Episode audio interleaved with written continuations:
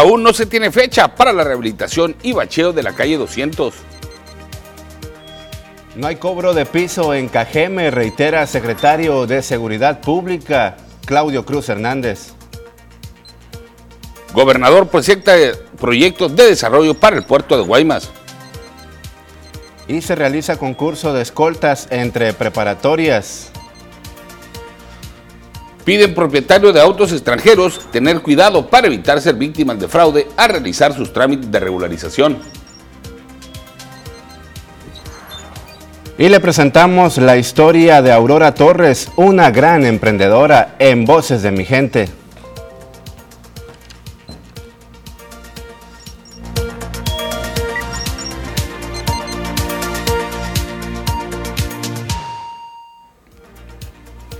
Buenos días, yo soy Jorge Salazar. Esta es la primera edición de las noticias y usted es nuestro invitado principal. Como todos los días, es un gusto saludar a mi compañero y amigo Joel Gutiérrez. ¿Qué tal Jorge? Muy buenos días, qué gusto saludarte, también saludar a todo nuestro maule auditorio. Es importante que usted se quede con nosotros durante estas dos horas de la mejor información y también se comunique al 64 42 04 2120. Ya sabes que estamos a su entera disposición. Háganos llegar sus quejas, dudas, sugerencias, comentarios, lo que usted desee. Ya sabe que estamos para servirle. Tenemos el pronóstico del tiempo con nuestra amiga y compañera Marisol Dovala. Cómo va a estar el clima durante las próximas horas. También nos va a acompañar el agente aduanal y presidente de Cipafa, Fidel Lugo Ayala. Para toda la gente que ha estado preguntando durante los últimos días cómo va a ser el proceso de regularización de los autos chocolate aquí en el estado de Sonora. Esto y mucho más información para todos ustedes. Así es, quédese con nosotros, tenemos dos horas llenas de información para usted sobre lo más relevante que sucede en la región, en el ámbito estatal y también nacional, mi estimado Joel. Efectivamente, y pues vamos a iniciar de lleno con la información. Fíjese que se activan vecinos de la colonia Xochiloa y están tapando baches y los decoran y además le apuestan por mejorar su entorno. Es una historia digna de reconocer e iniciamos con ella. Para no esperar a los gobiernos que durante ocho años mantuvieron caso omiso en el mal estado de su calle, los vecinos de la colonia Xochiloa de la calle Aureliano Anaya entre Baja Calderón y Donato Guerra se activaron, logrando tapar sus baches y hasta los decoraron. No hay que esperar, sino que darle, nos juntamos y nos unimos y en un rápido, sin gastar cero pesos, que tenemos en las casas, costales, arena, este bote de pintura, brochas que nos está ocupando, se juntan y, a darle en acción rápido y, en una hora o media hora de pintar la guarnición o barrerle, no va a costar nada.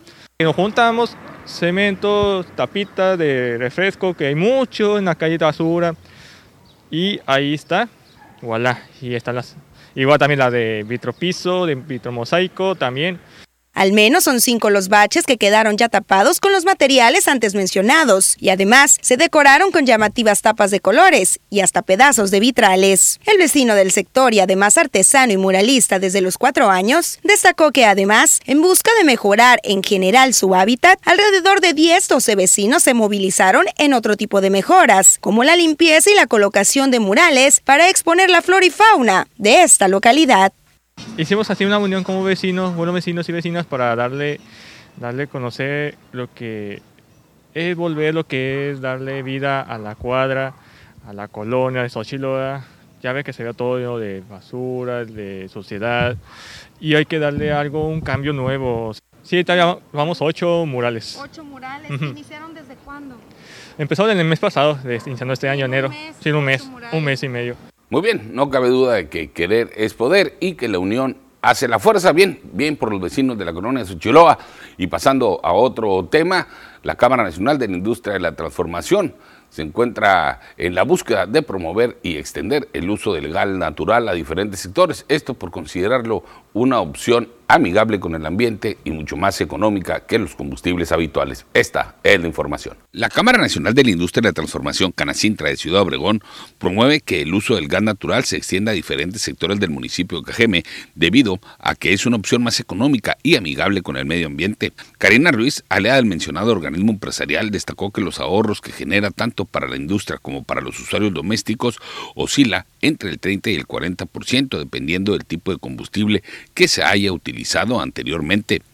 También dio a conocer que hay usuarios a los que particularmente no les conviene dejar su servicio de gas habitual en sus domicilios y agregó que para el presente año pretenden llegar a 2.000 usuarios domésticos aquí en el municipio. Siempre hay em, posibilidades de que haya ciertos usuarios a los que no les convenga el gas natural. Eh, ¿Por qué? Porque si tú eh, si tú eres un usuario que no cocina, por ejemplo, hablando del tema doméstico, ¿no? Si no cocinas eh, de manera recurrente, en el tiempo de verano, por ejemplo, que no quieres tener, eh, aquí tienes agua, agua caliente todo el tiempo, ¿no? Con el calor que hace, ¿no?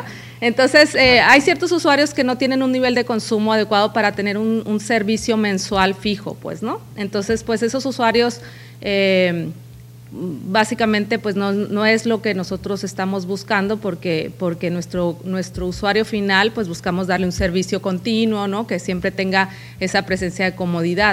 Y con esta información vamos a nuestra primera pausa comercial. Regresamos.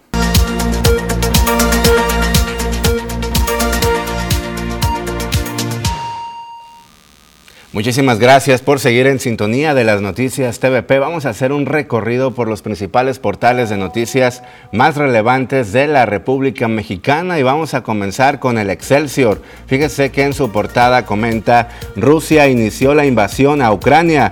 Joe Biden dicen estamos unidos contra la invasión ante el riesgo de ataque por parte del ejército ruso. El mandatario adelantó que desplegará más tropas en Europa del Este para proteger a sus aliados bálticos.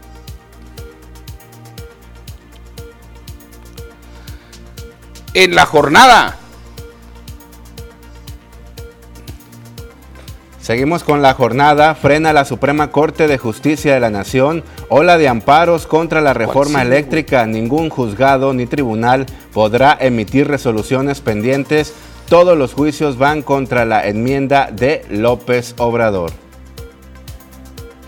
Seguimos con eh, Milenio, ajustos, ajustes a la ley energética del 2013 antes que reforma plantea la iniciativa privada. La Coparmex y Canacintra llaman al gobierno federal y a Morena a buscar los puntos medios del debate y más diálogos para lograr resultados positivos, como el caso de la subcontratación. Ahora continuamos con reforma. Obligan a empresas a volver con Pemex al reducir la vigencia de los permisos de importación de combustible y cancelar operaciones de almacenamiento. Como sucedió hace poco, la Secretaría de Energía está obligando a las empresas a restablecer una relación de suministro con Pemex. Continuamos con el financiero. Disparan ronda de sanciones a Rusia, Estados Unidos y la Unión Europea. Formaron ayer un frente ante la invasión rusa y las provincias separatistas de Ucrania al anunciar sanciones y lanzar advertencias de que éstas escalarán si Vladimir Putin sigue el despliegue. Y ahora vamos con noticias regionales. ¿Qué dice el imparcial?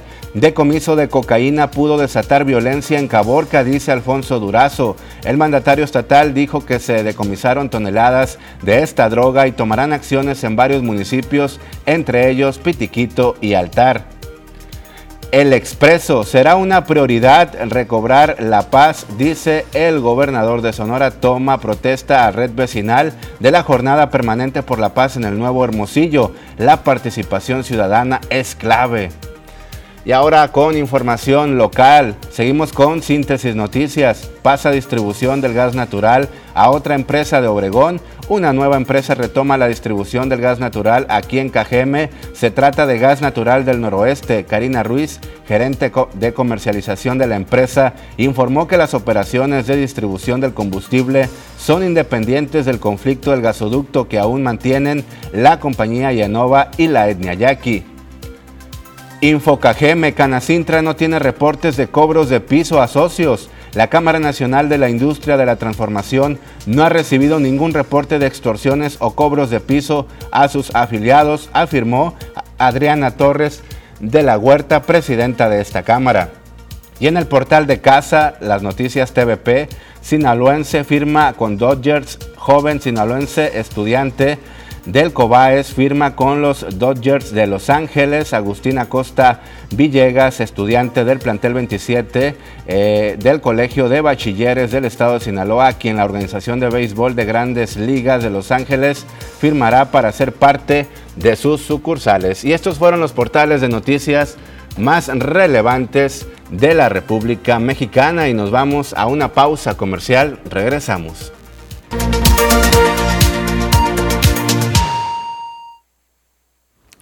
Qué bueno que permanece en la señal eh, de las noticias. Nosotros continuamos con más información y es que con el objetivo de promover los valores eh, cívicos y patrios en la juventud de Cajeme, el gobierno municipal a través de la Coordinación General de Formación e Identidad Ciudadana y la Subdirección de Educación llevó a cabo el concurso de escoltas a nivel bachillerato.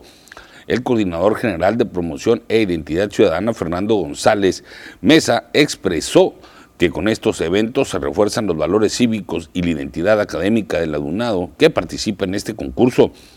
En el concurso que tuvo como sede las instalaciones del Centro de Bachilleratos Tecnológicos Agropecuarios número 197, ubicado en la Comisaría de Providencia, la escolta representativa del Centro de Bachillerato Tecnológico Industrial y Servicios número 37 obtuvo el primer lugar, mientras que el plantel sede y el Colegio de Bachilleres número 3 se llevaron el segundo y tercer lugar respectivamente.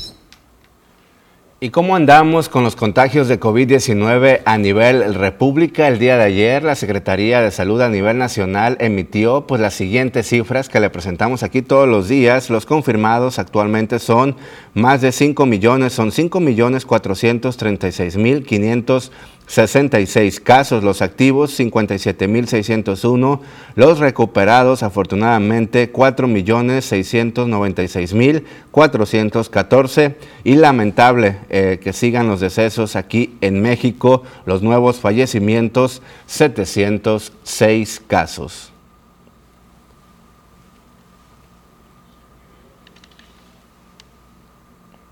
Y en más información, en el caso de Sonora, son 475 casos en entidad, de los cuales 306 son mujeres, 169 son hombres. Los eh, municipios que se vieron más afectados son la capital Hermosillo con 189, Cajeme con 103, el puerto de Guaymas con 55, la fronteriza ciudad de Nogales con 47, Navojoa con 20 y Caborca con 11. De 5 a 10 casos eh, se encuentran los municipios de Cananea, Empalme y Benito Juárez con 10, 9 y 7 casos positivos respectivamente. Así que hay que seguirnos cuidando, no bajar la guardia porque los contagios siguen a la alza. Aquí se lo hemos estado presentando. Y fíjese que aquí en el municipio de Cajeme y también en todo el estado de Sonora, las víctimas de extorsión han ido a la alza y un sector muy vulnerable son los adultos mayores, por lo que exhortan a tener cuidado con ellos. Debido a que durante los meses de enero y de febrero la Comisión Nacional para la Protección y Defensa de los Usuarios de Servicios Financieros, Conducef, en Sonora, ha recibido varias quejas de adultos mayores que externaron que sus tarjetas bancarias les fueron cambiadas, la dependencia se dio a la tarea de emitir una serie de recomendaciones. Para evitar este tipo de situaciones, Blanca Elena Rosa López, titular de la Conducef, recomendó a los usuarios acudir a los cajeros en horarios diurnos, hacerse acompañar por algún familiar en caso de no saber utilizarlos, no aceptar ayuda de extraños, tapar con su cuerpo el teclado al momento de ingresar su NIP y revisar que en el lector de la tarjeta no se encuentren objetos extraños. También recordó que aquellas personas que tengan algún problema con un producto o servicio financiero pueden presentar su reclamación en línea durante las 24 horas del día a través del sitio www.conducef.gov.mx o al teléfono 55 53 400 999. Ahí está la recomendación, hay que estar muy al pendiente para que nuestros abuelitos y abuelitas no sean víctimas de estas extorsiones, de estos engaños que los ciberdelincuentes están muy al pendientes ahí, ¿verdad? Ya se han registrado varios casos y tenemos muchísimos mensajes, gracias al público por reportarse. Les recuerdo la línea de WhatsApp 6442-042120. Nos dicen buenos días, ¿me podrían informar cuánto cuesta por castrar a un perrito, por favor? Claro que sí, en unos instantes más, eh, pues toca venir al veterinario de Pit Grooming. Aquí le vamos a preguntar en unos instantes para que usted esté al pendiente. Desde el municipio de Benito Juárez eh, se reportan vecinos de aquel sector, particularmente de la comunidad de Agua Blanca, donde dicen hace meses que no hay vigilancia policiaca. Nos dicen también, buenos días para los que andan bachando, le echen una mirada a la calle Golfo de California entre París y Otancagui, ya que se encuentra en pésimas condiciones. También hacen un llamado para que pinten las calles con pintura buena, dice, ya que la acaban de pintar y en menos de una semana ya no se notan las franjas. Sí, pues ha de ser pintura de mala calidad, ¿verdad? Nos dicen también para reportar una fuga de agua potable por la calle Jazmines, esquina con Tulipanes, colonia Machi López. Desde la colonia Benito Juárez eh, se reportan también para denunciar un drenaje tapado por la calle Ferrocarril número 439 entre Zaragoza y Revolución. Y tenemos un servicio social, ya sabe que en este espacio informativo nos encanta ayudar a la gente que más lo necesita y sabemos que nuestro público es de buen corazón y va a atender el siguiente llamado. Fíjese que el niño Cristo eh, Manuel Valentín de Jesús Flores Laguna de 13 años de edad y su mamá Carmen de 55 solicitan el apoyo de la ciudadanía para poder alimentarse. La familia vive en precarias condiciones por el callejón Independencia, esquina con 6 de abril de la colonia Benito Juárez. Las personas interesadas en colaborar con algún producto de la canasta básica o eh, cualquier tipo de apoyo, ellos desean comer un pollito asado o rostizado, pueden acudir a su domicilio o comunicarse con el Niño Cristo al teléfono celular 6442 32 45 41. Hola, soy Cristo. Ocupamos apoyo, estoy estudiando yo en la secundaria Campoy. Necesitamos que nos apoyen, que nos ayuden, porque no tenemos nada en el refrigerador, no tenemos ni para comprar tortillas, no tenemos nada. Tengo un hijo de 13 años que él desea comer, pues desea comer y, y a veces dice, ay, dice, mamá dice, tengo que comerme un pollito rostizado o algo. Me dice, pues sí, mi hijo, pero no tengo dinero para comprarte pollo, le digo, rostizado.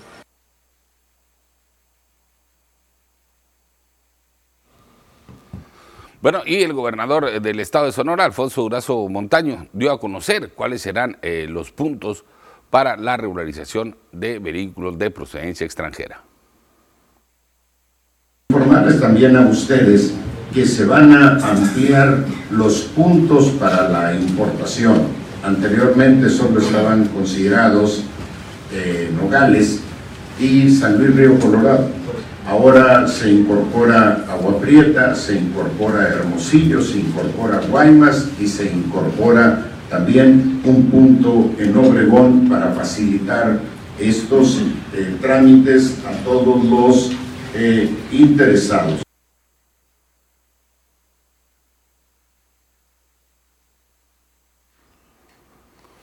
Muy bien, y con esta información nos vamos a una nueva pausa comercial. Ya sé que con nosotros Poncho Insunza para darle un avance de lo más relevante en el mundo deportivo.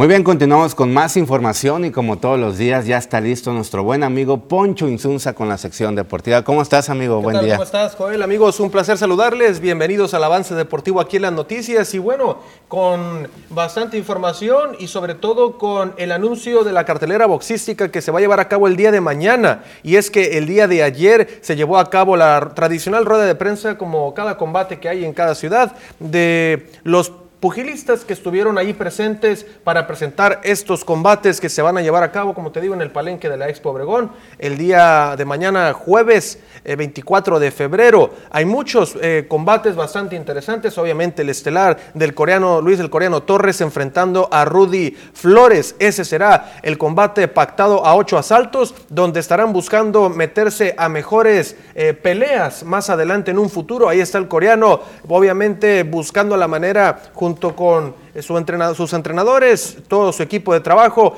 el triunfo frente a Rudy Flores que viene, ahí lo vemos en pantalla, desde los Mochis, Sinaloa, y también en la pelea coestelar tenemos a Iván el zurdo Álvarez que estará enfrentando a el muchacho Quinton Randall, este muchacho que viene desde Houston, Texas, para buscar una victoria. Y, la verdad es que después de las declaraciones que dio en la rueda de prensa, Quinton Randall también viene bastante confiado de, lo, de su trabajo, debido a que comentó que peleó en Costa Rica, que ha peleado en Colombia, que ha peleado en Alemania y todas las ha ganado. Se le cuestionó que si sentía alguna presión de estar peleando en México en la casa de los peleadores eh, mexicanos y dijo, no, yo he peleado fuera y la verdad es que he ganado. Ahí lo vemos en pantalla el muchacho.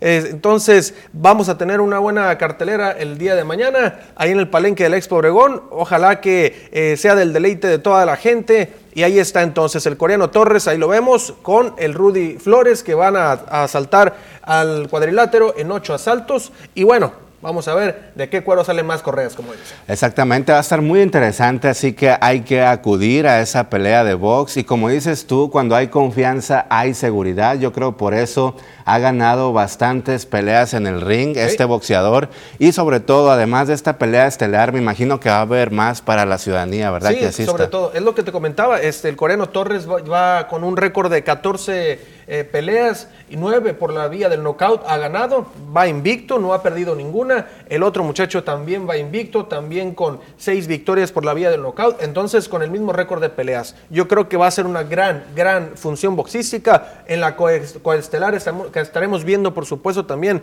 al zurdo enfrentando a Quinton Randall, este muchacho que viene de la ciudad de Houston, Texas. Y estaremos viendo también otras peleas que están bastante interesantes. Un peleador de Guatemala que viene por ahí también enfrentando a otros muchachos que vienen empujando fuerte en este deporte tan complicado que es el de los puños. Hay varios púgiles, los veíamos en, pantalla y están listos entonces los muchachos para poder encarar lo que se venga. Tanto talento, ¿verdad? Que tenemos. Por ejemplo, de aquí de Sonora va a haber algunos eh, que van a pelear. Sí, el coreano Torres, el de la pelea estelar, es de Ciudad Obregón.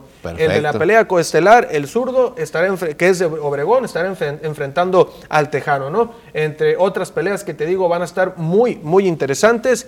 Y todo esto, pues ahí las trae por ahí una promotora pues ya bastante reconocida. Eh, mucho talento hay en estos jóvenes, los hemos visto pelear por allá en Los Mochis, los hemos visto pelear en Ciudad Obregón y pues también daban a conocer algunas reacciones el día de ayer en la rueda de prensa que estaban contentos de, pelear en Ciudad Obregón, en su tierra, frente a su gente.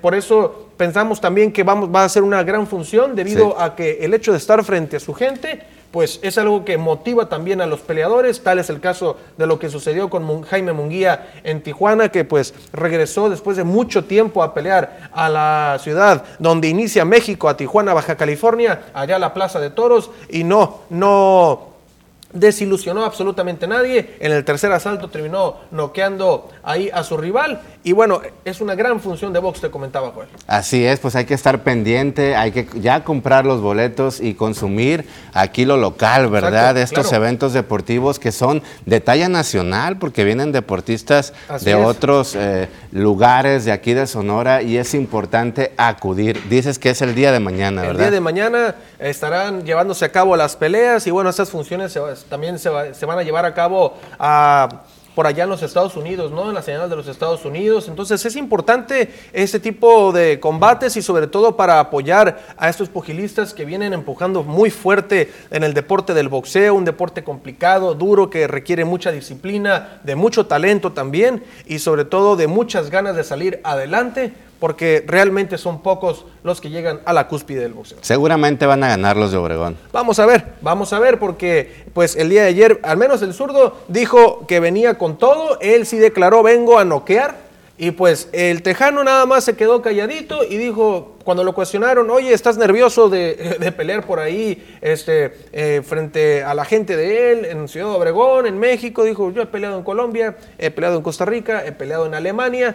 Y pues dio a entender, allá me he comido a, a esos tres peleadores a los que he visitado, entonces el mexicano no pudiera ser una cuarta opción mala. Entonces, cuidado con las declaraciones de este muchacho. Se veía muy tranquilo y muy concentrado a lo que viene a hacer. Se nota que viene bien preparado y, por supuesto, el día de hoy en punto del mediodía a las 12 de, eh, del día estará, por supuesto, llevándose la ceremonia de pesaje en un reconocido hotel de Ciudad Obregón, en el hotel para vencer la báscula, que es el primer obstáculo de cada boxeador, vencer la báscula un día antes previo al combate. Y entonces sí que venga la, la rehidratación y obviamente también componerse un poco en la figura de los muchachos para que suban enteritos a el cuadrilátero. A ver si no se calientan los ánimos porque siempre en el pesaje hay algunos que se ponen medio bravos, ¿verdad? No, pues sí, obviamente viene el face off, ¿no? Viene la tradicional fotografía ahí viéndose la cara, cara a cara, este, este entonces el cruzar las miradas un poco empiezan a a no quitarse la mirada y pues también esto es parte del show, Joel, como dicen. Es parte del show. Pero también muchas veces ha pasado, ha pasado que de un face-off se suben los ánimos. Y Con el Canelo, ¿verdad? Pasó pues una vez. También que el Canelo no queremos, no queremos nada por acá, pero bueno, así es esto del boxeo. No le gusta al señor Martín Rodríguez Palomares, pero que hablemos el Canelo Álvarez es puro show. Es puro show. Ahí nuestro productor nos está diciendo que. no, bueno, es Canelo Lovers el señor. Exactamente, es de los Canelo Lovers. Y es importante que los aficionados, Poncho, vayan porque pues, le auguran eh, pues, muchas buenas vibras, ¿verdad? Y porras, y esto también es eh, benéfico para los de aquí de Obregón. Exactamente, ¿no? Y por ayer en, la noticia de segunda edición también veíamos mensajes a través de las redes sociales que ponían en el noticiero con Susana Arana eh, respecto a la función de boxeo. Sí que si eh, qué se viene para el Canelo Álvarez, preguntaban, pues bueno, ya anticipábamos en las noticias, primera edición también, que Canelo va a pelear lo más probable el día 7 de mayo en Las Vegas frente a Dmitry Bivol, un peleador ruso que el Canelo tendría que subir a las 175 libras para dar el peso semipesado y enfrentar a este peleador ruso. Y por allá en septiembre vamos a ver entonces quizá la trilogía con Gennady Golovkin, este peleador kazajo que esta es la pelea que todo el mundo quiere ver, a pesar de la edad que tiene ya longeva el señor Gennady Golovkin, puede darle gran, gran actuación al boxeo y una gran pelea al Canelo Álvarez en dos combates que la verdad nos regalaron gran, gran pelea en los primeros 24 saltos en los que se han visto. Interesante, entonces el día de mañana hay que acudir donde podemos comprar los boletos o pedir información. No, pues por ahí es, en redes sociales están, están disponible la información y pues obviamente también ahí el día de mañana a las afueras del Palenque seguramente también estarán disponibles los boletos para el ingreso y no se lo pierda, va a ser una gran función boxística la que se espera. Exactamente, y ya ocupamos este tipo de eventos, ¿verdad? Por acá en Cajeme. Eh, no, por supuesto, ¿no? Eh, la gente ya está como que quiere eventos, ya pasó el béisbol, pero pues viene esta función de boxeo y la gente pues ya como que dicen por ahí, Joel, un poquito enfadada ya de tanto encierro, que pandemia, que esto, obviamente protocolos sanitarios, hay que llevar el cubrebocas y listos para poder disfrutar de estos grandes combates. Exactamente, mi Poncho, pues muchísimas gracias por esta excelente información. ¿Qué te parece si te invito a ver lo que circula en redes sociales? Venga, vamos a verlo.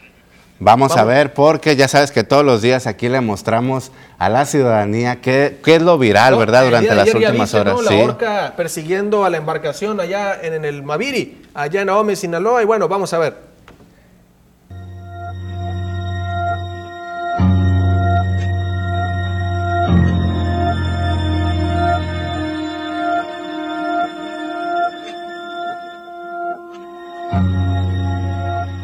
Mire las impresionantes imágenes. Un técnico rescata a un perezoso que se quedó colgado en un cable de alta tensión. El animal que se quedó colgado en este cable en el municipio de Taraza, Colombia. El video compartido por la compañía Empresas Públicas de Medellín en sus redes muestra al perezoso suspendido en el aire, eh, cogido de uno de los peligrosos cables, pero entonces llegó Víctor Hugo López, uno de sus técnicos, para intentar salvarlo. Una vez abajo, finalmente llevaron al perezoso a su hábitat natural para que pudiera volver a estar con los de su especie. Sin duda alguna, una gran labor de este técnico y que salvó al perezoso. La gente pues estaba muy preocupada si se iba a caer o si se iba a electrocutar este animal porque estaba ahí colgado en los cables de alta tensión. Pero miren, miren a este excelente trabajador comprometido en bajar a este perezoso. Exactamente, no se normalmente viven por allá, su hábitat es en las selvas de Sudamérica, por allá en Colombia, en Venezuela, etcétera. Y bueno, este perezoso que pues estaba atrapado ahí en el poste y qué, qué bárbaro, qué rescate, ¿eh? Exactamente, nos encanta ver lo que circula en redes sociales. Si usted, otro más de animalitos. Otro más de animalitos, efectivamente. Y si usted conoce un video que se ha vuelto viral, háganoslo llegar a través de nuestra línea de WhatsApp 6442042120. Bueno, Poncho, muchísimas gracias. Ahí estamos con él. Y bueno, no se pierda el día de mañana la función de Vox, hoy el pesaje, mañana le tendremos todos los detalles. Vamos a una pausa y volvemos.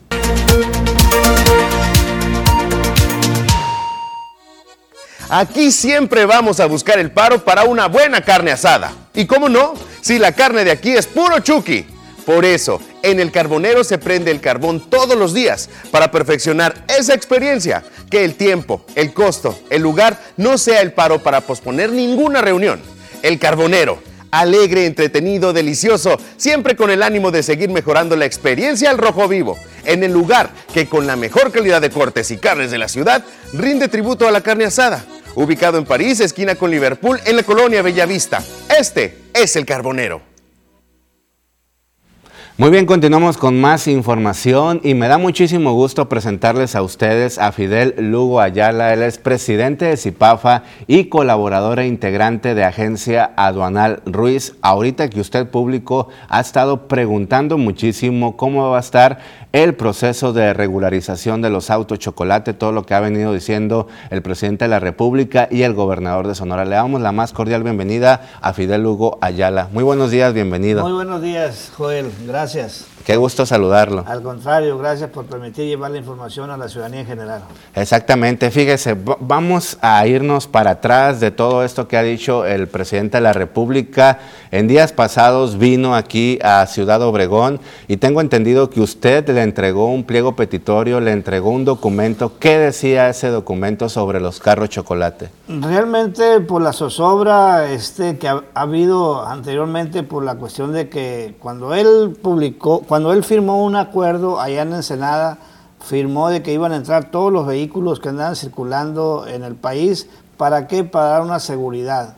Para dar una seguridad y, con un costo barato. Ok, quedamos en eso. Este, posteriormente sale publicado en el Diario Oficial de la Federación el decreto presidencial ya para ejecutar, ya oficial para la regularidad de los carros y nos salen con que este, pues muchas anomalías en el decreto en la cuestión de que pues eh, en la cuestión de que muchos carros no entraban, eh, el costo muy elevado por las agencias aduanales, y yo estoy de acuerdo en la cuestión de que hayan sacado este decreto, pero no un decreto tan rabón. Eh, por esa zozobra, me, yo pues estuve recabando primero documentación, hablo con la agencia aduanal, trabajamos sobre eso, me dicen ellos, lo que pasa es que en el decreto lo dice muy claro, no es culpa de nosotros, en el decreto viene que tienen que traer, cumplir con algunos requisitos este, las familias y muchos requisitos no lo tienen, como la cuestión del ESMO, del catalizador y de la, del CARFAS, y muchas situaciones así. Entonces todo eso cuesta y nosotros como agencia banal para poder pasar ese vehículo al trámite, pues tenemos que cumplir también como agencia banal estos trámites y esto se eleva el costo. Ustedes como organización pues tienen que ver esta cuestión con, con, el gobierno federal para que esto se acomode. Ah, entonces yo me doy a la tarea de que aproveché que vino el presidente de la República aquí a KGM y, y, está mal decirlo que fui el único. Sabemos que hay muchas organizaciones que, que pueden hacer lo mismo que yo estoy haciendo eh, no esperar este, a que yo lo haga para después decir ellos yo también lo hice y que este, cachar elevaditas como decimos siempre no se vale. Hay que luchar, hay que estar juntos todos para darle solución de las inconformidades que tienen las familias que tienen un, vehículo de procedencia extranjera. Y no nomás de eso, de muchas cosas más. Hay que estar unidos para poder que el gobierno nos escuche y, y, nos apoye en cualquier cuestión de esta. Pues yo me he dado la tarea de, de entregarle un pliego petitorio eh, lo saludo y le digo a nuestro presidente, hay inconformidad de la ciudadanía en general, le digo de que este le, está muy elevado el costo, que este decreto no abarca la necesidad de las familias, porque hay vehículos que no entran en el proceso de regularización, eh, los, los vehículos esos que tienen letra, la serie con letra, y me dice, no te preocupes, me dice, todos los vehículos van a se van a regularizar, fue las palabras que me dijo, se van a regularizar, y lo del costo ya lo estamos viendo. Entonces, ni tan ni perezoso el día que estuvo en la, este, en la mañanera acá en, Chihuahua, pues da la noticia que hasta lo pronunció, dijo allá en, Tijuana, me dijeron que no estaban de acuerdo con el decreto, eh, en Sonora también, y en Sonora pues nadie lo ribó más que su servidor, y este, y donde dice que, que, no estaban de acuerdo, dice, vamos a tomar cartas en el asunto, dice, vamos a ver la forma, dice, ya estoy hablando con economía, ya estoy hablando con gobernación, con Guardia Nacional y que pues él pronunció algunas dependencias, ¿no?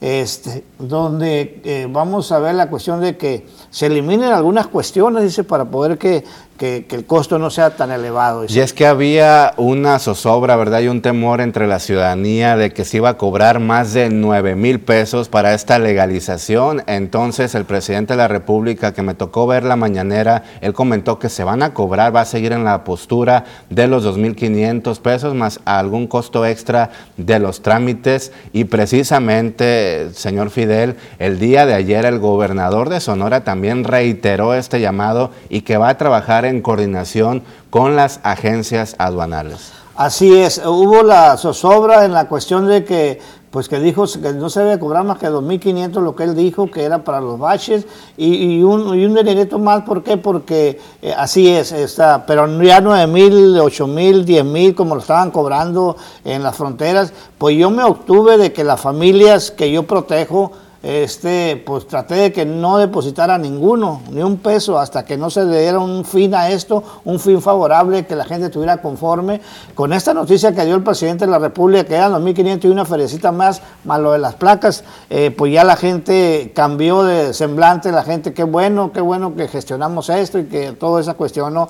Eh, el día de, ayer lo reintegra nuestro gobernador Durazo, donde este dice lo que dijo el presidente y, que ah, pues allá en las, en las reuniones que tuvo en la mañana el presidente de la República dijo que, que iban a eliminar las, las, agencias donales.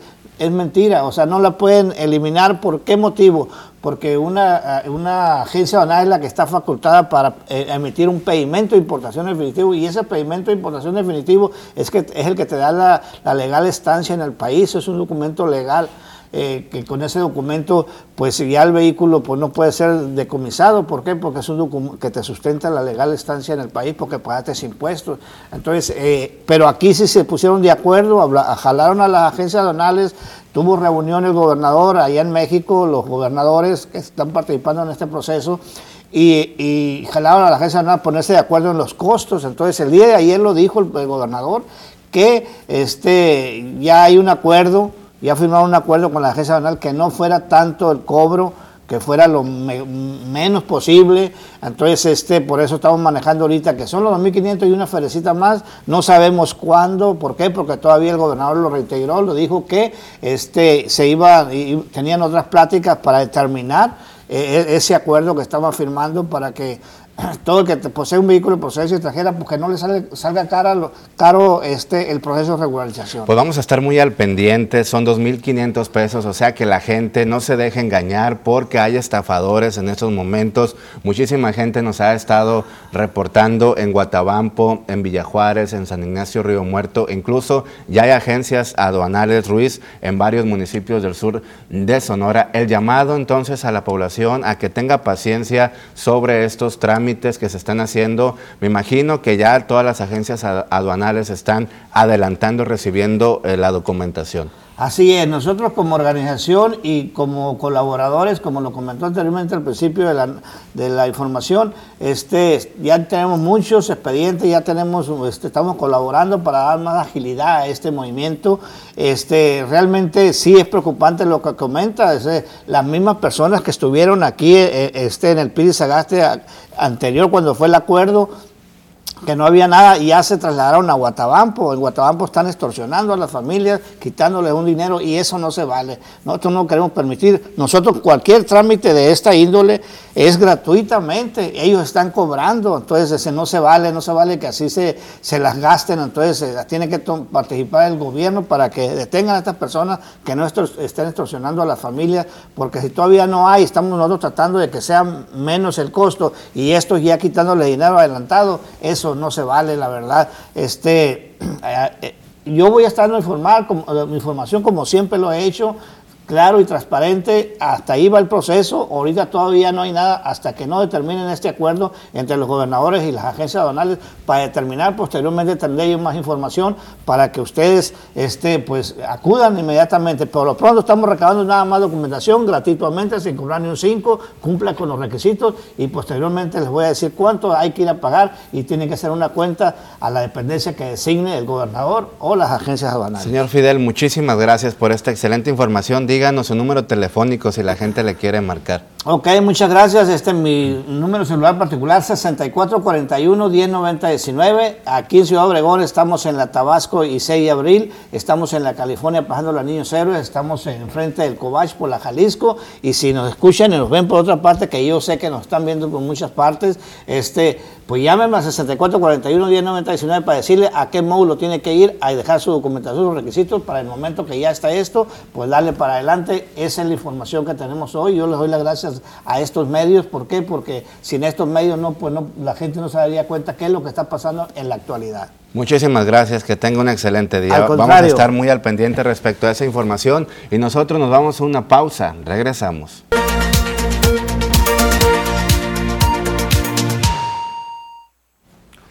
Muy bien, regresamos a la primera edición de las noticias y es tiempo de eh, continuar dándole lectura a todos los mensajes que nuestros amigos del auditorio nos hacen llegar.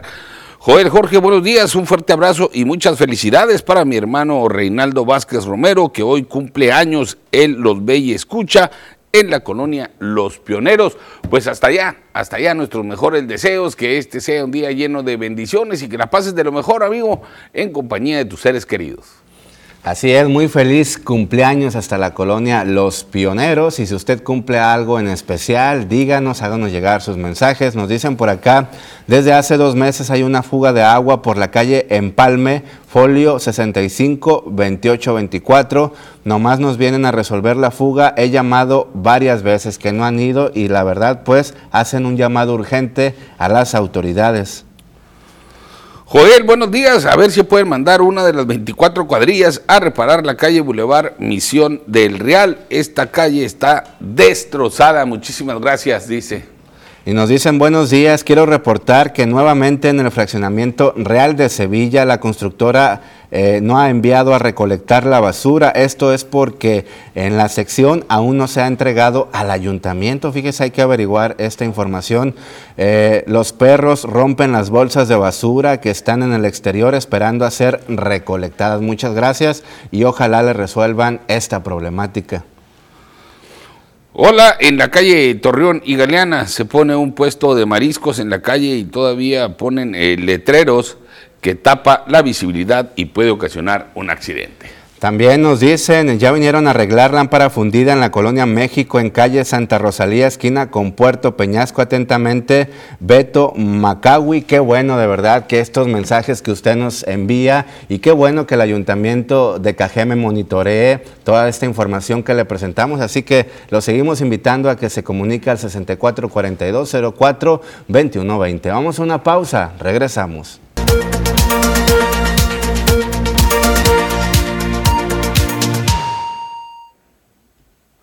Continuamos con la primera edición de las noticias y es momento de darle paso a la sección cultural con nuestro amigo y colaborador Carlos Corral. Carlos, bienvenido a este tu espacio para hablar un poco de la agenda cultural que nos espera para esta semana.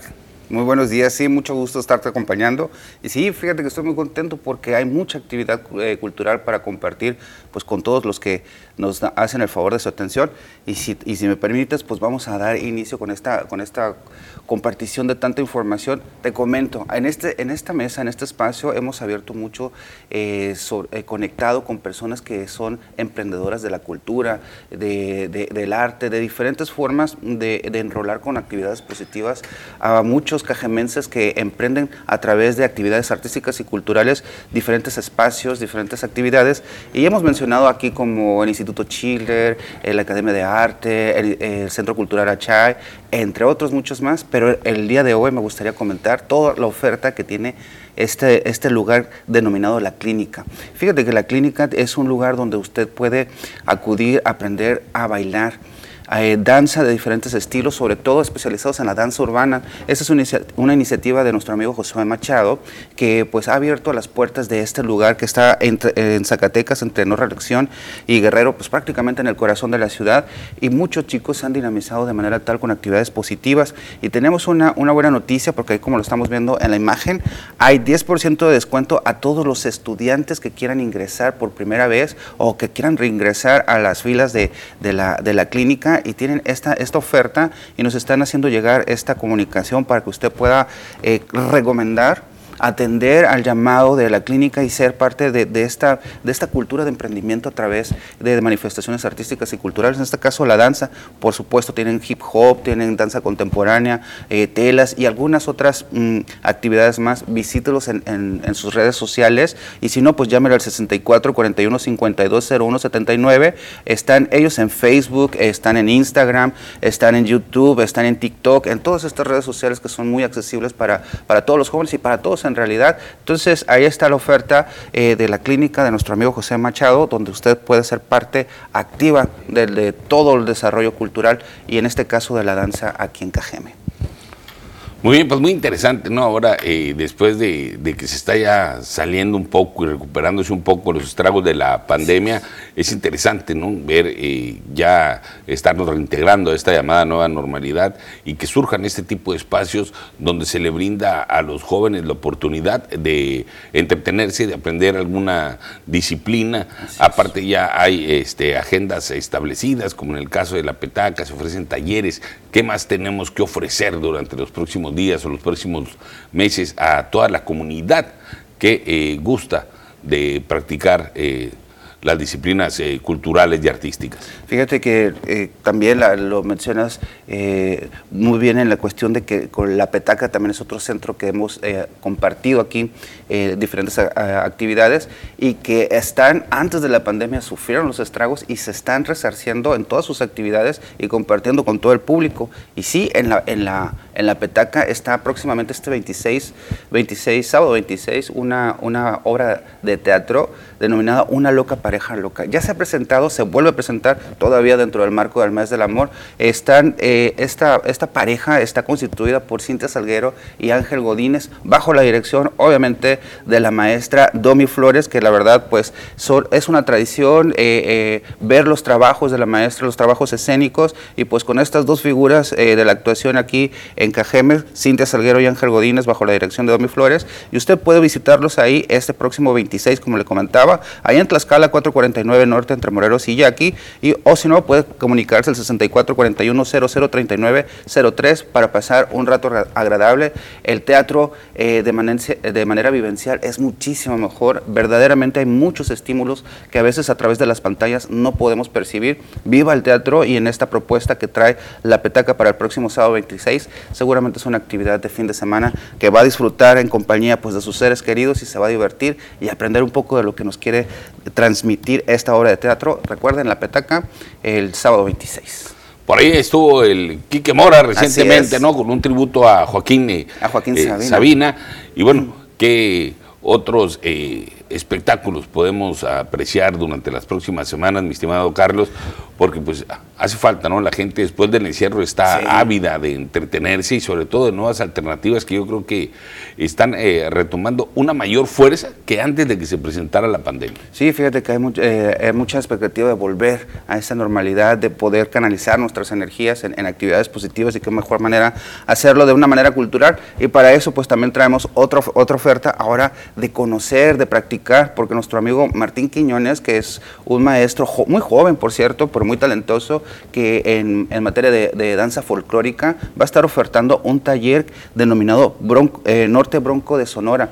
Fíjate que normalmente las, actividades de danzas folclóricas pues se remiten al jarabe tapatío o a Veracruz, a los jarabes de Bataza, algunas otras eh, zonas geográficas que no precisamente son de aquí de, de, Sonora. Y pues nuestro amigo Martín va a estar ofreciendo un taller 26 y 27 de febrero con un costo de 250 pesos por persona y, y el registro se hace en línea. Busquen en sus redes sociales, pregúntenle, manden un mensaje directo y ahí le va a dar todos los detalles para que pueda ser parte de este taller que está impartiendo y que eh, obviamente no solamente se, aprende el, la danza folclórica, sino todos los elementos que constituyen a la danza como el vestuario, las prácticas, las usanzas y es otra forma de derramar cultura, de conocer nuestro propio entorno a través de la danza y todos los elementos identitarios que fortalecen pues la cultura y sobre todo los jóvenes que lo están practicando muchísimo.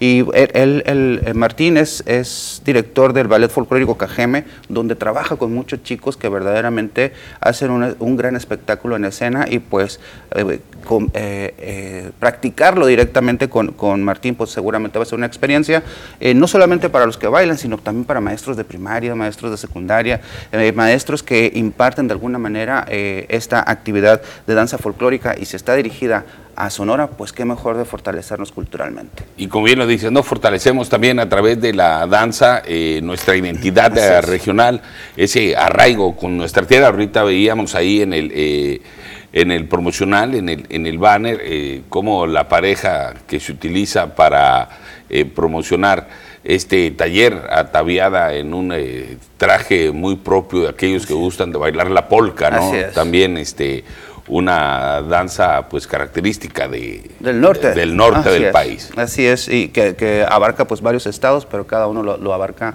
con, su especialidad propia. ¿no? Y fíjate que hay muchísima más actividad. Te comento que eh, próximamente va a haber una exposición eh, en, Empalme. Fíjate que en Empalme se están haciendo grandes actividades que también están dinamizando allá a nuestros, a nuestros este, vecinos prácticamente eh, de municipio y están haciendo una exposición virtual y que y también va a estar expuesta eh, de manera física en Casa de la Cultura. Es una exposición colectiva denominada Flores.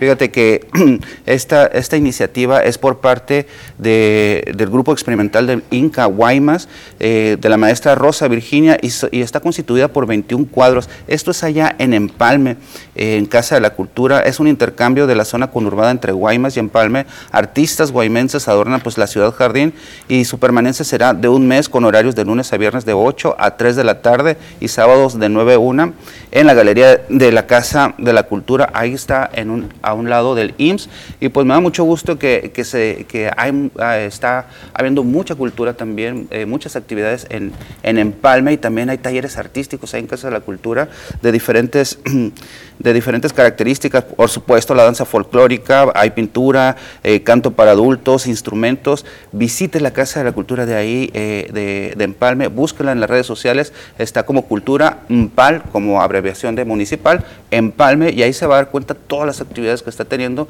y gran impacto en los, en, los ciudadanos de ahí, que es que en nuestros amigos de Empalme, que tienen esa oportunidad, aprovechenla, porque muchas veces eh, desaparecen o se fortalecen dependiendo de nuestra empatía que tengamos para, para la práctica de todas estas actividades positivas. Y sin duda, sobre todo en aquella región del estado que ahorita se vive un clima de inseguridad eh, bastante fuerte, fomentar este tipo de actividades culturales que coadyuvan a mantener a los jóvenes, ¿no? Alejados de las conductas antisociales particularmente. Mi Carlos, ¿qué más vamos a tener por aquí? Fíjate que ya para terminar te comento que está un concurso de composición literaria. Esta está organizado por, por la Universidad de Sonora y está dirigido para estudiantes de bachiller, estudiantes de menores de 21 años. Esta, este concurso está dirigido para las formas eh, de poesía y cuento. Verdaderamente los jóvenes necesitan eh, naturalmente eh, canales de expresión y hacerlo a través del lenguaje, hacerlo a través de concursos que estimulen su creatividad. La verdad es una, es una actividad muy loable y lo está haciendo pues eh, la Universidad de Sonora eh, esto es parte esencial de la condición humana, sobre todo de, los jóvenes que encuentren sus formas de expresión. Ya lo hemos puesto aquí de la danza y algunas otras actividades más, pues obviamente el lenguaje es una de ellas. Usted quiere mayor información para tener eh, eh, lo que es detalles de todo lo que le estoy comentando, escriba composición punto literaria arroba MX. Ahí el jurado va, a ser, va a hacer su, su fallo, las recepciones están próximas a cerrar, esténse atentos porque usted se puede, eh, los chicos que, salgan ganadores pueden llevarse hasta 4 mil pesos eh, al primer lugar y algunos otros premios más, pero hágalo por, el ejercicio, a los chicos lo invitamos que lo hagan por el ejercicio de expresarse, verdaderamente es una necesidad y si no atendemos o si no fomentamos a través de, este tipo de actividades la expresión de los chicos, es cuando podemos tener impactos negativos como lo que estamos lastimosamente viviendo eh, dentro de las últimas agendas, que es la violencia y en todas partes y todo tipo de violencia. Y pues la cultura es una forma de encontrarnos con actividades que son sumamente humanas y que, y pues que nos unen, que nos entrelazan como una sociedad próspera y pues para poder progresar en todos, en todos sus aspectos. La cultura siempre se ha sabido y lo hemos reiterado en este espacio y en otros, que es un camino que nos beneficia a todos como sociedad.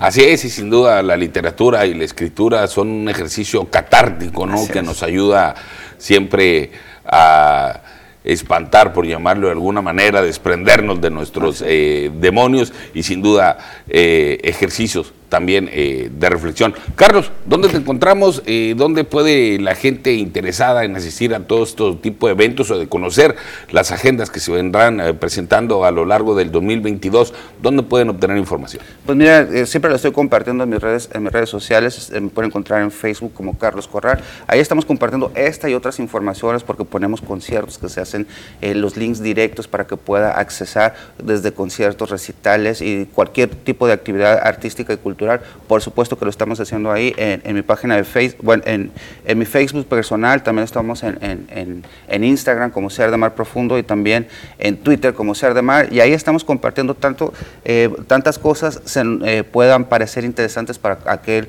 público espectador que, quiera encontrar alguna alternativa más desde casa o conocer algunos eventos que se estarán llevando a cabo dentro de la ciudad, fuera de ellos y por supuesto que estén dinamizando positivamente a la, sociedad. Ahí estamos en, las redes sociales, la forma más accesible para poder estar eh, al tanto de todo lo que sucede en materia de arte y cultura. Muy bien, pues ahí tienen amigos del auditorio, eh, sin duda muy interesante eh, esta información. Ahí está la agenda, una serie de actividades que vienen pues a enriquecer el quehacer cultural de nuestro municipio y que coadyuvan pues a una mayor eh, riqueza, una mejor convivencia entre todos los cajemenses. Aquí estará eh, Carlos, como ya es una tradición, dándonos a conocer todo este tipo de eventos. Mi estimadísimo Carlos, muchísimas gracias, muy interesante y útil tu información. Nosotros vamos a un corte comercial, regresamos, tenemos más información para usted.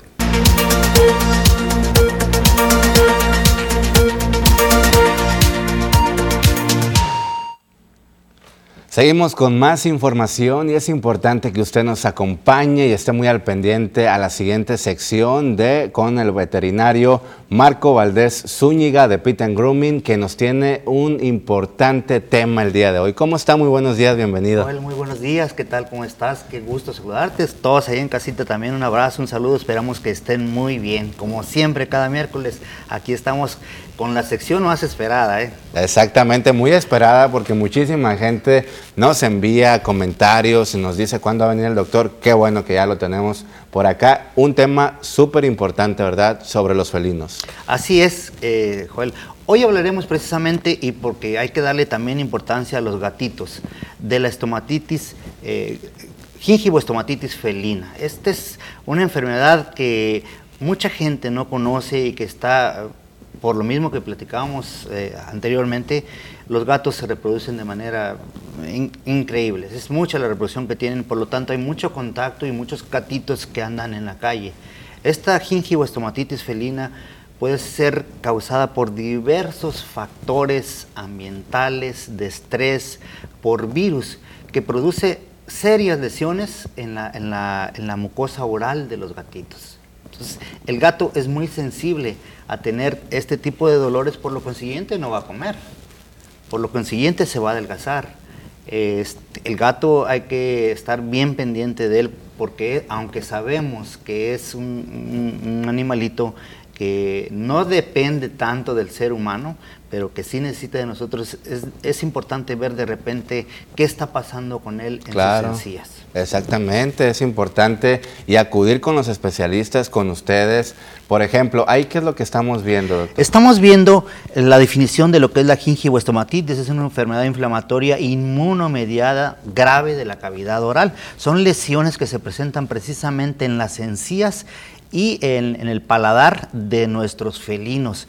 Estas son unas lesiones tremendas. Mira si, te, si puedes Sí. este, checar cómo es que se va comiendo prácticamente toda la mucosa eh, arribita de, de los dientes y sobre todo las encías y por lo tanto pues va a tener un, un dolor increíble, va a tener dificultad obviamente para la alimentación, el aliento que va a despedir es muy fuerte, como apodrido va a estar, la falta de aseo que no, no se andan, no se, no se limpian, ya ves que los gatitos se acicalan todo el tiempo, se andan lamiendo y, y por, por ese tipo de problemas no va a poder acicalarse dolor al comer, obviamente, y va a estar muy irritable el gatito. Entonces, si nosotros vemos que ya está eh, salivando mucho, si trae exceso de baba, como decimos, en, en la cavidad, y o vemos que de repente ya empieza con ese tono rojo a nivel de las encías, es muy importante que empecemos a ver por dónde vamos a llegarle. Como te digo, esto produce unas eh, lesiones muy, muy, muy fuertes, ulcerativas sobre todo, que dañan perfectamente bien a la mucosa. Eh, aquí vamos a hablar de que no hay una predisposición racial, o sea, todos los gatos de todas las razas, ni en el sexo también del- de, nuestros gatitos, se va a diferenciar que porque es macho o porque es abarca eh, prácticamente todos, desde temprana edad podemos detectarlo, desde los 8 o 10 meses hasta los 8 o 10 años pueden tener este tipo de problema.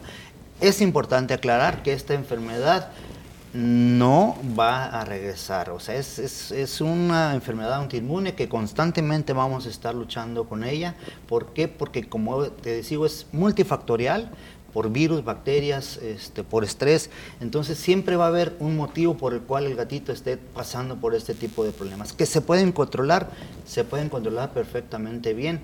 Si, por ejemplo, en el caso de las vacunas, la, la triple felina que lo que trae es el calicivirus, es importante que nosotros vacunemos a nuestros gatos también con la triple felina, la vacuna de la rabia y desparasitarlos por lo menos cada año. Este, ¿Para qué? Para poder controlar esta enfermedad que es de incidencia muy alta y muy, muy contagiosa. Ahorita que nos dice que es muy alta y contagiosa, ¿cómo, cómo andamos en las cifras, en las estadísticas aquí en Cajeme? Sí se han presentado bastantes casos. Normalmente los gatos que nos llegan, el 70% traen eh, esta enfermedad de la gingivoestomatitis felina.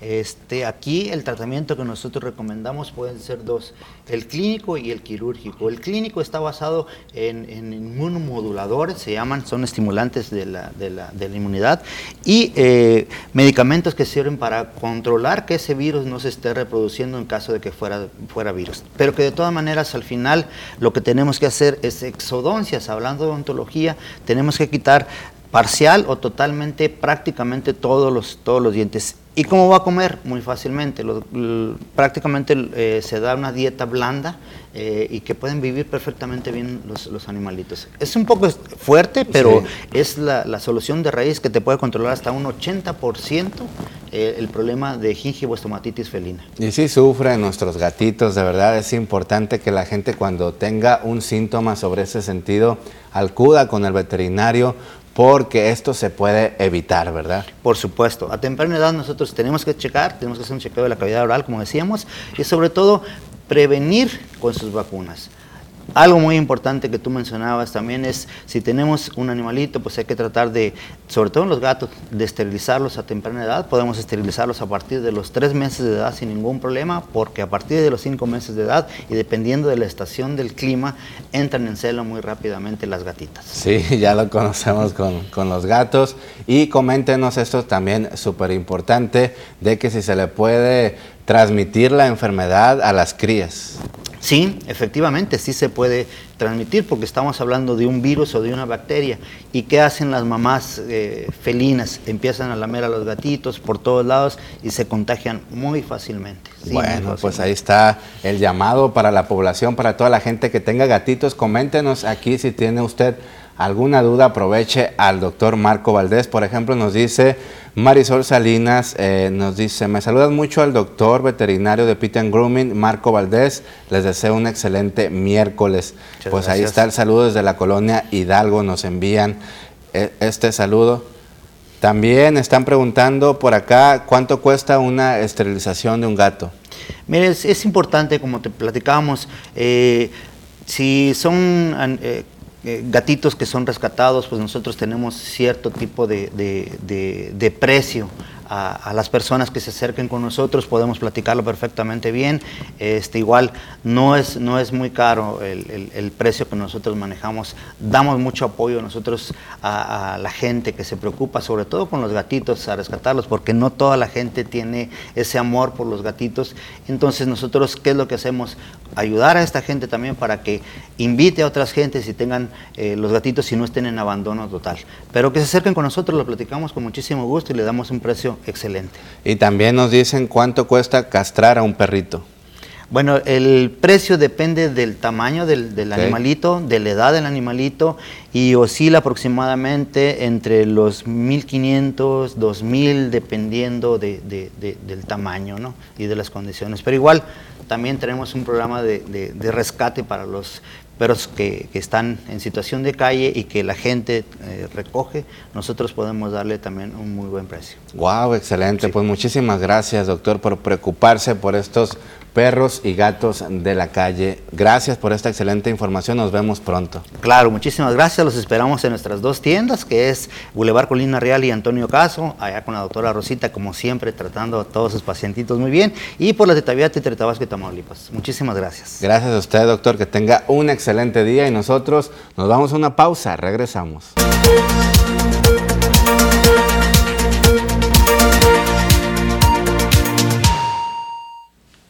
Continuamos con más información tenemos muchísimos mensajes gracias al público por reportarse. Nos dicen quieren saber si la campaña de osteoporosis y artritis está vigente aquí en el municipio de Cajeme. Nos comentan que solo les hicieron gastar en transporte privado para ir al lugar y no recibieron atención. Estamos averiguando con el área de comunicación del DIF para que nos brinde toda esta información. Supuestamente la jornada se llama Jornada de Salud para Detección, Diagnóstico y Prevención, Osteoporosis y Artritis, Salvando Huesos. Es lo que estamos investigando. Con gusto se lo proporcionamos.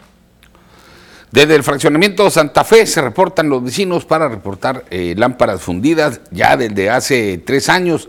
Reporta por la calle Topanga, Trinidad Leiva. También nos dicen lámparas, eh, buenos días para reportar lámpara que no enciende desde hace dos años en la calle Salvatierra entre Tabasco y San Ignacio. Por favor, hay casas abandonadas que son refugio para los malvivientes.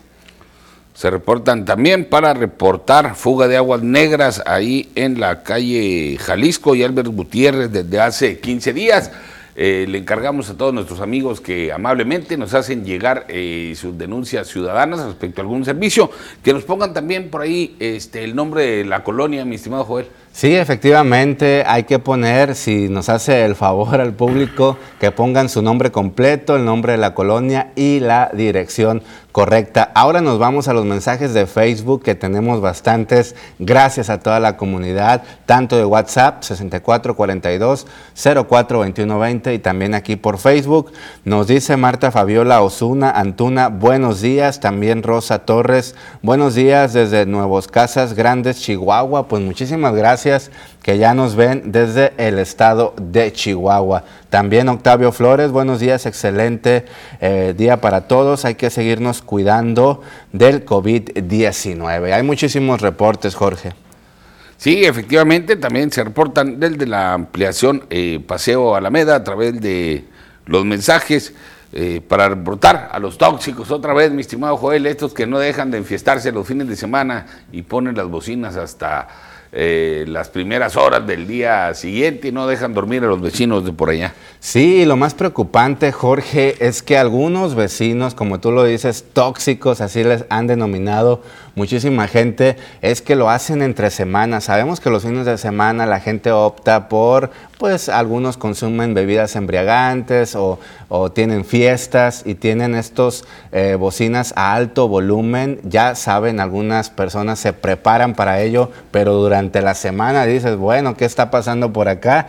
Pero ya lo han dicho las autoridades de seguridad pública, pueden eh, reportar al 911 y una patrulla va a levantar el reporte y le llama la atención a esa vecina o vecino tóxico que pone su música a todo volumen. Sabemos que la música es muy alegre y nos levanta el ánimo y es bueno hacerlo durante la mañana o tarde, pero en la noche y a hartas horas de la madrugada, pues eso ya no se vale, ¿verdad? Porque muchísima gente está durmiendo. Así es, y también desde la colonia Las Fuentes se reporta Martín eh, Rodríguez para hacer eh, precisamente el llamado a las autoridades de que le peguen por ahí un trabajo de mantenimiento para la lateral 300. Y con esta información vamos a una nueva pausa comercial. Lo esperamos, quédese con nosotros, tenemos más información.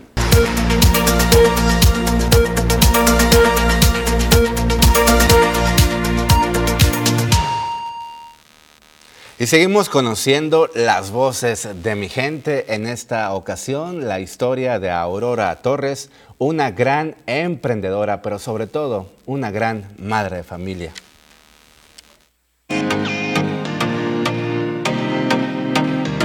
Belfort. Bicicentro. Motozón. Presentan. Aurora Torres Gutiérrez, de 43 años de edad, es una persona de talla baja, pero una gigante madre y emprendedora, originaria de Ciudad Obregón. Para Aurora, la estatura no es un límite, al contrario, es un punto de oportunidad, afirma, que le permite cumplir grandes sueños. Ejemplo, tener una familia. Es difícil desde que, ahora sí que desde que empiezas a, a tener, ahora sí que el en forma el uso de la razón, pues desde niño, pues. Entonces cuando te empiezas a dar cuenta que es diferente, eh, desde los 7, 8 años, digamos. Se casó con Marco Antonio Favela Gómez, de 48 años de edad, con quien procreó a su único hijo, Marco Gael Favela Torres, de 5 años, a quienes describe como los amores de su vida para enfrentar este mundo lleno de adversidades, con una sociedad a veces hiriente. Todo está en, cómo desde casa nuestros padres este, nos, nos brinden esa seguridad y esa confianza eso no quita que, cuando estemos solos eh, de frente al, mundo, ahora sí, este, sea un poco difícil, sí es difícil.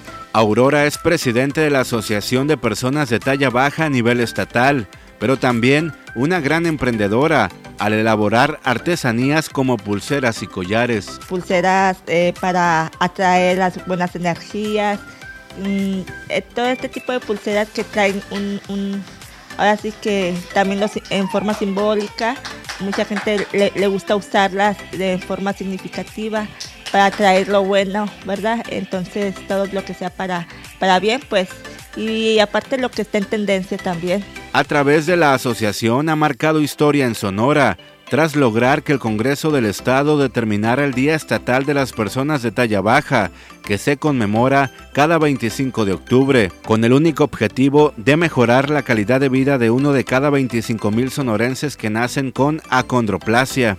En lo social, pues, en, ahora sí que la infraestructura urbana, desde todos los medios que de, de accesibilidad, medios para trasladarse de un lugar a otro, sí es difícil porque como mamá, al no tener la estatura, este, me es difícil llevar al niño, traerlo. Eh, si no tengo carro y tengo que usar el camión, me es difícil andar en camión con el niño porque él todavía no alcanza los, los peldaños del, del camión y yo lo tengo que subir. Entonces, pues imagínate, yo con mi estatura, eh, con el miedo de, de tropezarme en el escalón, ya no soy yo sola la que caería, se caería también el niño. Si usted gusta apoyarla, vive por la calle privada del Valle 267, Colonia Rincón del Valle, en Ciudad Obregón. Gracias Aurora por demostrarnos que no hay límites. Seguimos conociendo las voces de mi gente.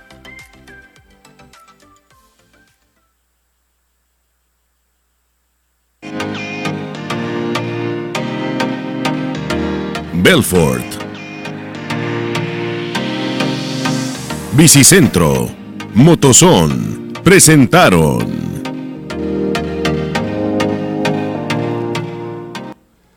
Bueno, pues ya escuchó y vio usted la historia de Aurora Torres. Es importante que usted le encargue algunas pulseras como eh, personalizadas, también puede hacer plumas, collares, lo que usted desee. Ella vive en la colonia Rincón del Valle y si usted gusta más información puede hacernos llegar un WhatsApp al 6442042120 y pues em, le vamos a dar a conocer pues una lamentable noticia, un sensible fallecimiento de la familia Bicicentro. Descansa en paz, eh, Jovita Figueroa Mendiola. Nos unimos la pena que embarga a la familia Figueroa Mendiola por el sensible fallecimiento de su hermana, cuñada y tía.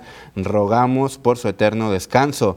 Deseamos a sus familiares y amigos pronta resignación para superar esta irreparable pérdida. Atentamente, pues, la familia del equipo Bicicentro y Motozón y toda la familia también mm, de TVP nos unimos a esta pena que embarga a la familia eh, Figueroa Mendiola por el sensible fallecimiento de Jovita Figueroa Mendiola. Muy bien, pues ahí está, nuestras más eh, sinceras eh, condolencias a todos quienes integran el equipo de trabajo de Bicicentro. Y bueno, vamos a dar paso a una información eh, relacionada con eh, las mujeres. Se viene el cuarto Parlamento abierto de mujeres y para eso tenemos ya en la línea a la diputada local por Movimiento Ciudadano, Rosa Elena Trujillo. Diputada, muy buenos días. Hola, muy buenos días. Muchísimas gracias por el espacio, pues que nos permite dar a conocer este evento, como bien mencionaba que es el cuarto Parlamento de Mujeres del Estado de Sonora, un evento que está contemplado en la ley orgánica del Poder Legislativo, pero sobre todo un evento que nos permite poner en común y que nos permite sentarnos con otras mujeres de todo el estado, de los diferentes municipios, con diferentes necesidades, sentarnos a definir una agenda de temas que tenemos que convertir, y ese es el gran reto para quienes integramos eh, esta 63 legislatura, sobre todo para las diputadas que estamos presentes en esta legislatura, ese va a ser el gran reto, convertir estas realidades que ponen sobre la mesa las mujeres en Sonora, convertirlas en acciones legislativas que sobre todo busquen transformar la vida de las mujeres en Sonora y mejorar su calidad de vida. El Parlamento eh, eh, se abrió la convocatoria, la convocatoria está disponible en la página del Congreso www.congresoson.gov.mx. Ahí van a encontrar todos este, los detalles, los requisitos muy genéricos, muy, muy mínimos, muy sencillos. Y la convocatoria la cerramos este viernes 25. Van a decir falta muy poquito tiempo, pero creo que eh, el, la participación es muy sencilla. Hay que elaborar un pequeño documento donde las mujeres definan, bueno, cuál es la problemática que ellas identifican y sobre todo qué es lo que desde su perspectiva hay que trabajar desde el Congreso, qué es lo que hay que hacer desde el Legislativo. Obviamente, con toda la disposición, quienes integramos la Comisión para la Igualdad de Género que tengo este eh, el gusto en presidir, eh, pues estaremos ahí dando apoyo, dando seguimiento y también mm, ayudando y a aquellas mujeres que consideren a ver, ayúdenme a poner en orden esta idea, con todo gusto lo vamos a hacer. ¿eh? Diputada, ¿cuáles son las eh, principales necesidades que le externan a usted eh, las mujeres de los diferentes sectores de la sociedad? Mira, yo creo que precisamente los temas que estamos, que dan pie a este cuarto Parlamento de Mujeres, son temas en donde podemos ubicar muchos de las de los problemas que pasan por la agenda de, de las mujeres en Sonora. Mira, uno de los primeros temas del Parlamento, el primer tema del Parlamento es la atención y gestión de la salud de las mujeres.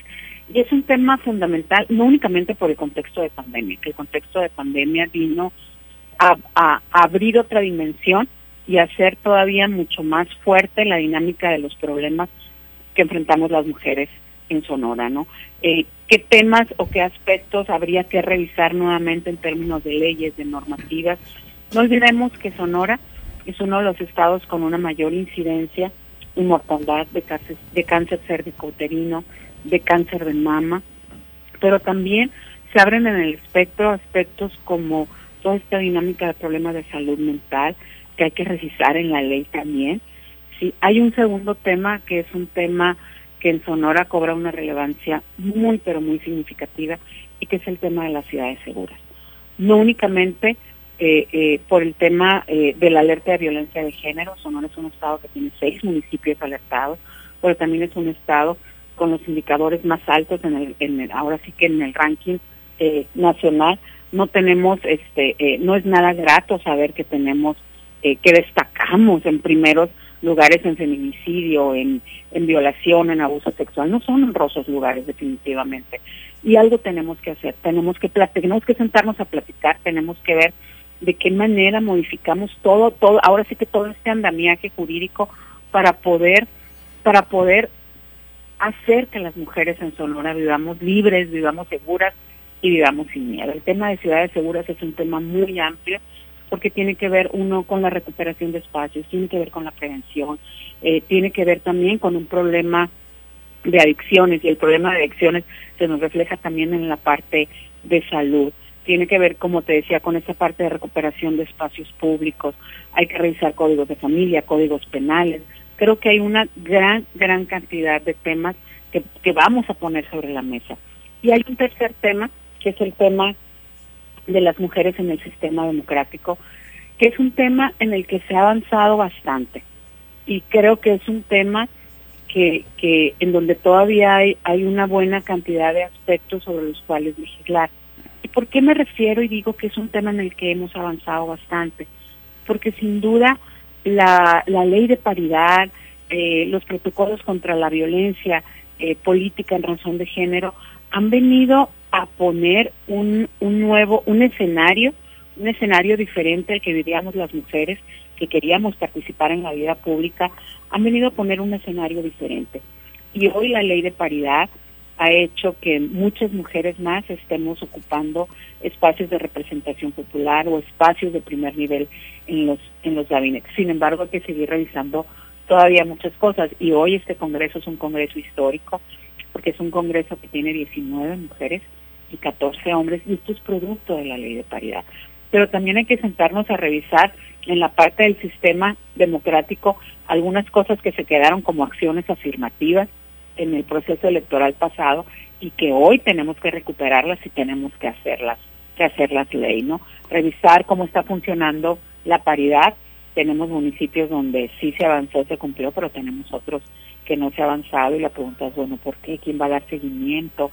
¿En dónde ajustamos la ley? ¿Qué revisamos para garantizar que las mujeres que quieran participar en política no, único, no únicamente lo hagan lo hagan de manera libre, sino que lo hagan seguras, sin vivir violencia política en razón de género, Muy bien. pero además que sus principios sean respetados. Muy bien.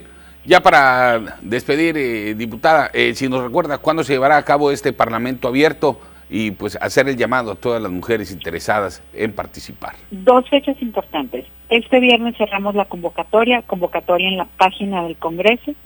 El 12 de marzo estaremos llevando a cabo eh, eh, el cuarto Parlamento de Mujeres en modalidad híbrida, con una parte presencial con el aforo que nos permite el semáforo epidemiológico en el Congreso del Estado y la otra parte por plataforma virtual que nos permitirá definitivamente también tener una cobertura tanto en términos de asistencia como de participación. Esas son así como las dos fechas eh, importantes respecto al cuarto Parlamento. Muy bien. Te agradezco Diputada. mucho el espacio. Muchas gracias. Y por ahí estaremos el 4 de marzo en Cajeme. Ojalá tengamos oportunidad eh, de que nos, nos abran el espacio. También estaremos en Cajeme invitadas eh, a un evento en el contexto del Día Internacional de la Mujer. Vamos invitadas por la Coordinación Municipal de Movimiento Ciudadano Cajeme a un evento de conferencias que se llama Mujer en Plenitud. Me daría mucho gusto saludarlos personalmente. Igualmente, diputada Roselena de Trujillo, desde la capital del estado. Muchísimas gracias. Muchas gracias. Un saludo. Igualmente, para usted, ahí está, cuarto Parlamento abierto para las mujeres. Con esta información, vamos nosotros a una nueva pausa comercial. Quédense con nosotros, tenemos más información.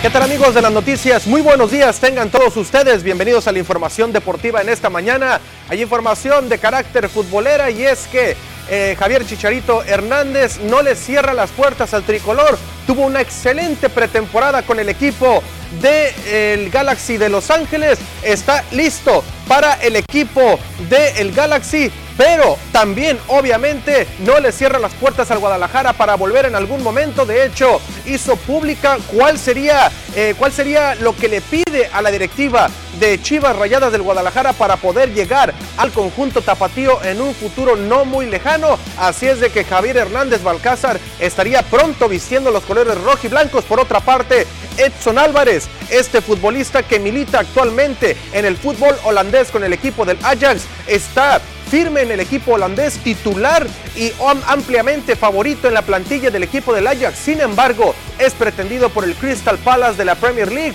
allá en el fútbol de Inglaterra. Vamos a ver entonces si toma otros aires después de que finalice esta temporada con el equipo holandés, si lo vende el conjunto de Holanda o si se queda eh, eh, con el equipo.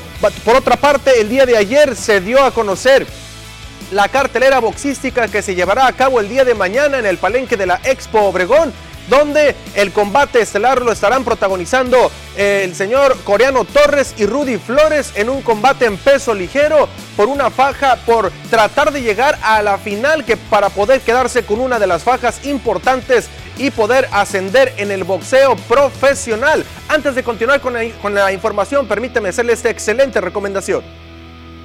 Su sabor es una advertencia. La nueva Batman Burger de Carl's Jr. tiene un secreto. Descúbrelo por ti mismo en cada mordida, con carne 100% Black Angus, crujiente tocino y una intrigante salsa estilo ciudad gótica. Es la nueva Batman Burger. Desenmascara el gran sabor de la nueva Batman Burger en tu Carl's Jr. preferido. Disfruta de Batman la película este marzo del 2022, solo en cines. Continuamos con información, vamos con Vladimir Guerrero Jr. y es que el toletero del equipo de los Azulejos de Toronto aseguró sentirse muy cómodo con el equipo canadiense, sin embargo, aseguró también de que no tiene ninguna oferta formal sobre la mesa para renovar con el equipo. No es algo prioritario para el toletero dominicano de ascendencia dominicana canadiense por nacimiento, pero también dijo que no tiene ninguna oferta sobre la mesa y en dado caso de no recibirla, pues tendría que empezar a buscar algunas, eh, a checar otros aires porque el tiempo se viene encima, se va volando, comentó. Y bueno, también el equipo de los Yankees van a retirar el número 21 del legendario Paul O'Neill, un hombre que le dio mucho al equipo de los Yankees en esa época de los 90 cuando ganaron bastantes series mundiales. Con esto amigos llegamos al final de la información deportiva el día de hoy. Quédese con más información aquí en las noticias.